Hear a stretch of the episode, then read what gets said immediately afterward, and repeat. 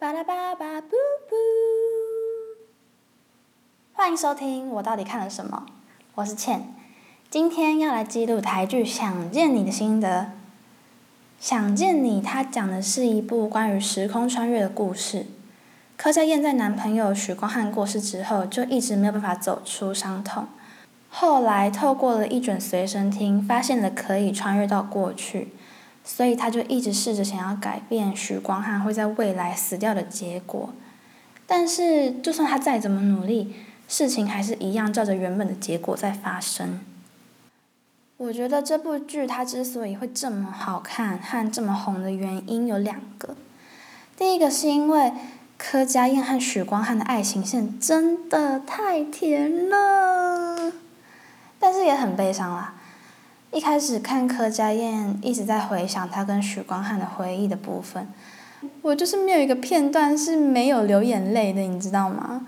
因为真的太难过了，尤其是柯佳燕生日的时候，她就回想每一个许光汉帮她过过的生日，然后许光汉还曾经跟她说：“我不会错过你的任何一次生日。”嗯 哼而且。后来他还知道许光汉在过世之前打算跟他求婚呢，哦，直接哭爆。许光汉在里面完全就是青春无敌的暖男呐，真的没有女生不会喜欢呢。第二个是他虽然讲的是这种很烧脑的穿越题材，但是却几乎没有 bug，所有的头和尾都有好好的串起来。像是许光汉和施柏宇为什么是好朋友的这一块，他就设定了小时候施柏宇有听障的问题，所以需要带助听器，小朋友都觉得他很奇怪，所以就孤立他。后来他遇到了许光汉，才变得比较开朗。但是重点是，因为这个听力不好的设定，所以让施柏宇有了一个超能力，就是他能够从一个很远的地方读别人的唇语。然后听懂别人在说什么，听起来是有点瞎。不过因为这个奇特的能力，所以让他在看到柯佳燕自言自语的时候，发现了他有想要自杀的念头，因而去阻止这件事情发生。我是觉得还蛮酷的啦，因为比起这个，我还觉得配角的演技才是一大 bug，好不好？他有一句台词是什么？我把我的肩膀借给你，让你哭一下啦。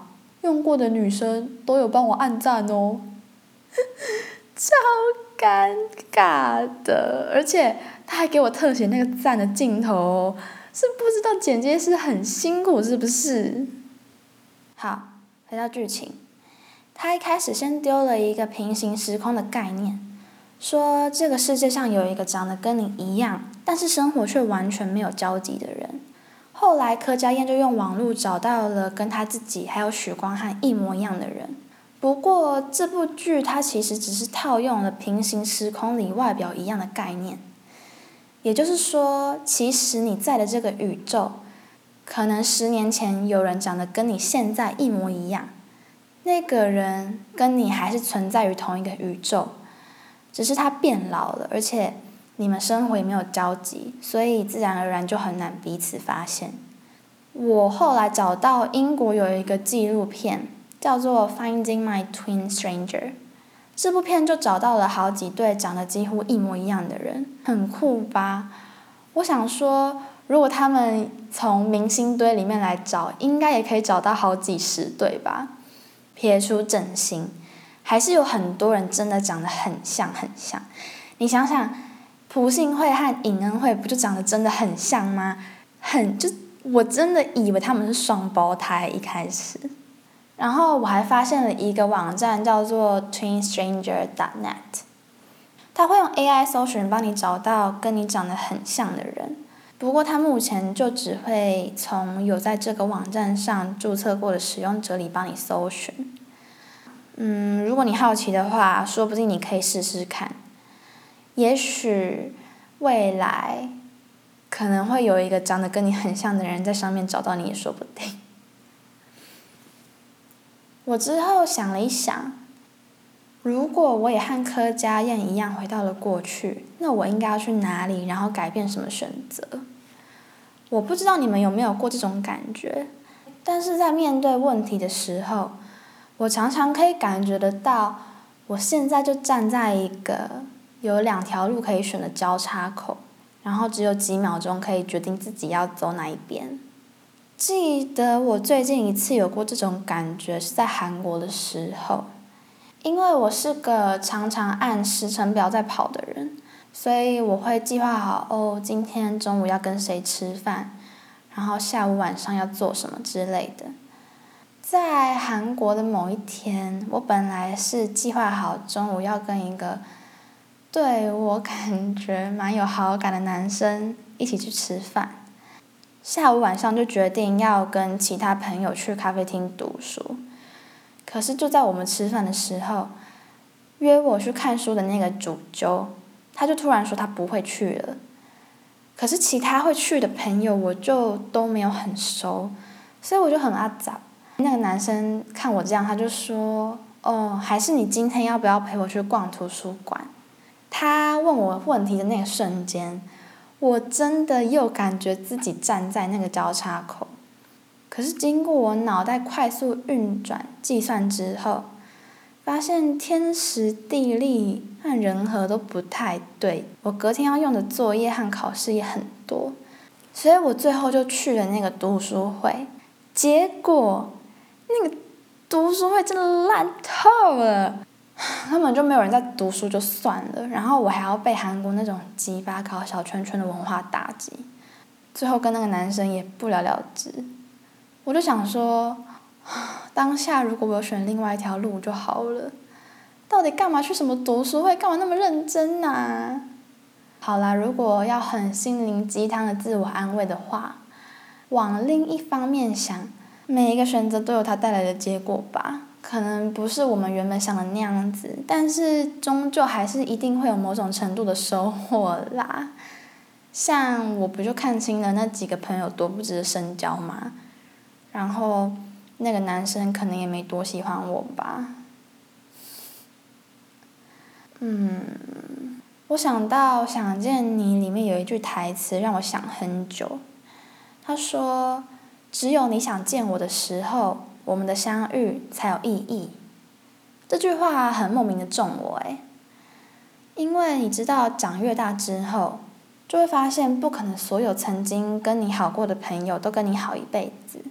小学毕业的时候，我们还在毕业纪念册里面写一堆什么“友谊长存”，根本就不可能，因为我们的生活随着不同的生活圈就这样越来越远，渐渐没有交集。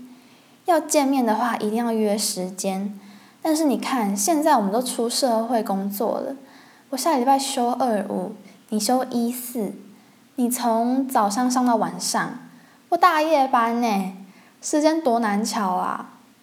而且像我这个念旧派，我就会常常想到，哦，以前好像跟谁讲过这件事情诶，或者是哦，跟那个谁谁谁以前来过这公园呢，来密他一下聊聊天好了。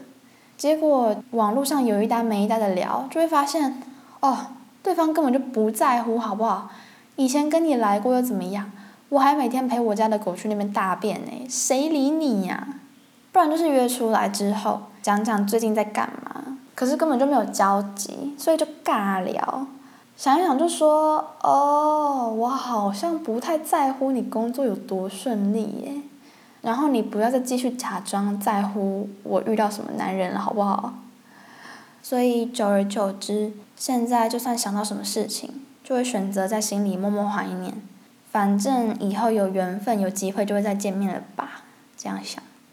所以就真的很像这句话，只有你想见我的时候，我们的相遇才有意义，而不是浪费时间。不过这部剧他想讲的一大重点是关于自我认同的部分，像里面讲到的，因为个性很内向，所以在人际关系上受到打击的柯佳燕，还有因为听障问题而被排挤的施柏宇。跟因为喜欢同性而被霸凌的许光汉，这些人在我们的成长过程中一定也有遇到过，而且甚至可能就是我们自己。有些人没有办法承受外部和自己给自己的压力，所以就垮了。也或许我们就是那一些让别人充满负面想法的凶手。所以看到这里，我就也默默反省说：好啦，以后讲话真的不能再这么白目嘞。但是里面的配角台词才真的令人傻眼吧？他们就超认真的对柯佳燕说：“以前的你超讨人厌的，我拜托你不要变回以前那样子了。”讲这种话，听了不会自我怀疑的人才奇怪吧？但是另一方面，有另一群人，他们正视了自己的这个部分，想着要怎么让这个世界接受自己，慢慢的找到那个平衡点，然后变得很强壮，对这个世界重新充满期待。想想我身边也有很多这种朋友，我也很替他们感到骄傲。最后，我想跟大家说，我们都应该要看到彼此付出的那一份努力和勇气，交出同理心，好好的相处。以上是今天我到底看了什么？我是倩，下次再见，Ba da ba ba bye bye.